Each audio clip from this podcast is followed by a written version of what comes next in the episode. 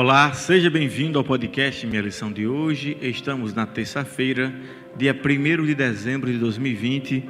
O tema de hoje é Especialistas no Erro. Eu peço ao Juscelino que faça então a oração inicial.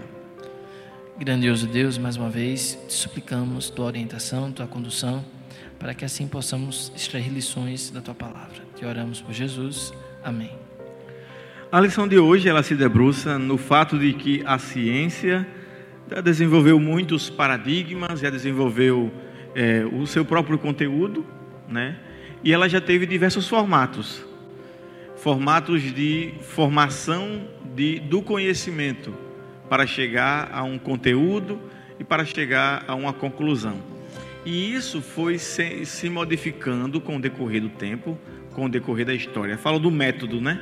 O método ele foi se modificando no transcorrer do tempo e esse método chegou a algumas conclusões. Esses métodos que foi se aperfeiçoando ou foi se modificando, chegaram a várias conclusões. E muitas dessas conclusões iam era, iam frontalmente à Bíblia, né, iam contra a Bíblia, e outros confirmavam.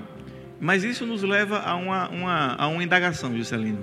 A gente deve sempre confiar na ciência como fonte de entendimento do que é Deus, ou a gente usa a ciência para confirmar a, a, a, o poder de Deus e a sua criação? Então, pastor, é, quando a gente para para refletir sobre o que é a ciência, né? como formulado, por exemplo, por Francis Bacon, uma coisa que tem a ver com a observação e a experimentação, nós chegamos à conclusão de que a ciência nada mais é do que uma organização, a sistematização de como o homem percebe as coisas. A ciência está completamente concentrada na percepção humana. Não existe essa de, ah, uma ciência objetiva, é, absoluta. Não. A, a, ciência tem especificamente a ver com como o homem percebe as coisas. Ela está restrita ao escopo do entendimento do homem, como o homem percebe as coisas. Logo, a ciência é limitada. Ela é baseada em dados que não correspondem à realidade humana como um todo. O homem não é capaz de pensar em todos os aspectos, né? Então, é, é, o que acontece, o homem observa duas, três informações, elabora uma conclusão, até que faz sentido para ele, mas dez anos depois se descobre uma nova informação, pastor, e tudo aquilo ali cai por terra, porque aquele, aquela conclusão ela era baseada num, num conjunto de elementos que não correspondem à totalidade do universo da Terra, de modo que aquela explicação ela é satisfatória para aquele momento, mas com novas evidências ela já não é. E os paradigmas científicos eles são um exemplo disso. Quantos que não já passaram, pastor, ao longo da história?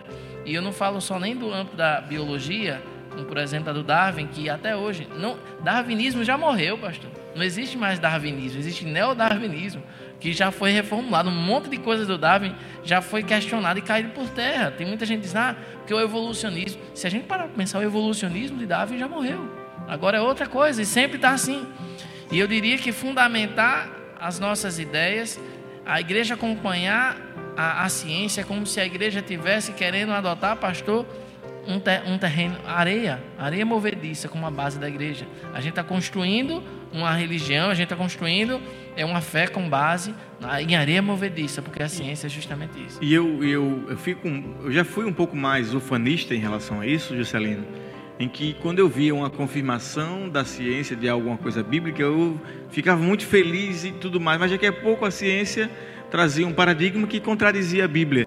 Aí eu ficava, e agora tal? Então, nem uma coisa e nem outra.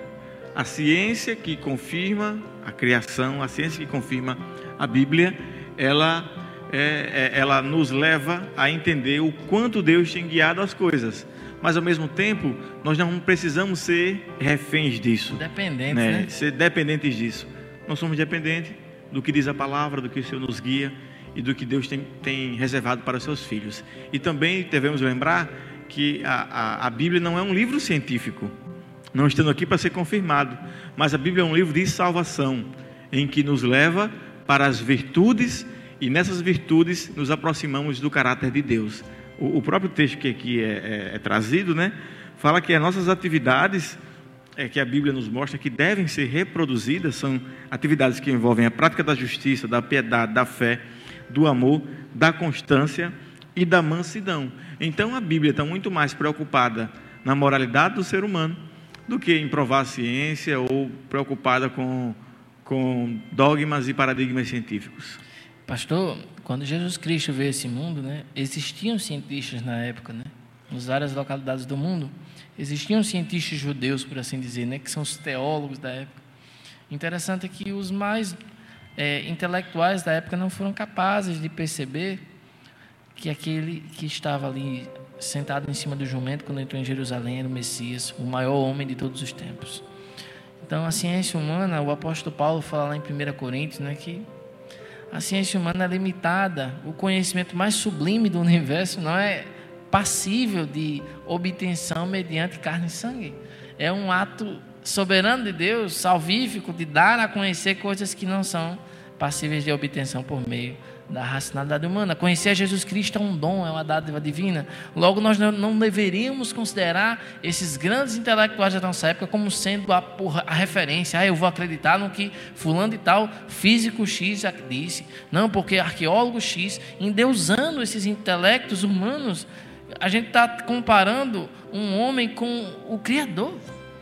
E muitos preferem depositar sua fé, sua consciência a um homem que passou 20 anos estudando. E, e... e, sem, e lembrando também que muitas das, das é, pesquisas científicas é, perdem muitas vezes sua validade pela, pela vontade do pesquisador provar sua tese. E aí ele vai buscar elementos que confirmem apenas aquilo ali, né? Sem buscar o contraditório, sem buscar informações que confrontem a sua tese. Então, muito cuidado. A ciência ela é importante, mas o amor a Deus é essencial. Então, nunca foi tão importante ressaltar o fato de que a ciência na vida dos cristãos ela deve estar sempre submetida a nossa vida com Cristo. Uma serva, né? É uma serva do nosso ministério como cristãos. Nós não devemos ser anticientíficos. Nós também não devemos acreditar que não existe credibilidade na ciência, de que é um conhecimento inútil, Nega, que os né? médicos... Né? Negacionismo. Né? Um negacionismo. Não, a gente tudo aqui é o Espírito Santo que diz. Não é isso que a gente está querendo dizer. O que a gente está querendo falar é que nós devemos submeter as conclusões da ciência à revelação da palavra do Senhor. E nem muito menos estamos é, é, condenando, porque é através da ciência que vem o conhecimento de Deus e o desenvolvimento do, do, ser humano, até profético, né? A ciência iria se multiplicar, o saber iria se multiplicar. Daniel fala sobre isso. Eu queria encerrar a nossa lição de hoje e agradecer a sua participação. Que Deus te abençoe e até o próximo podcast.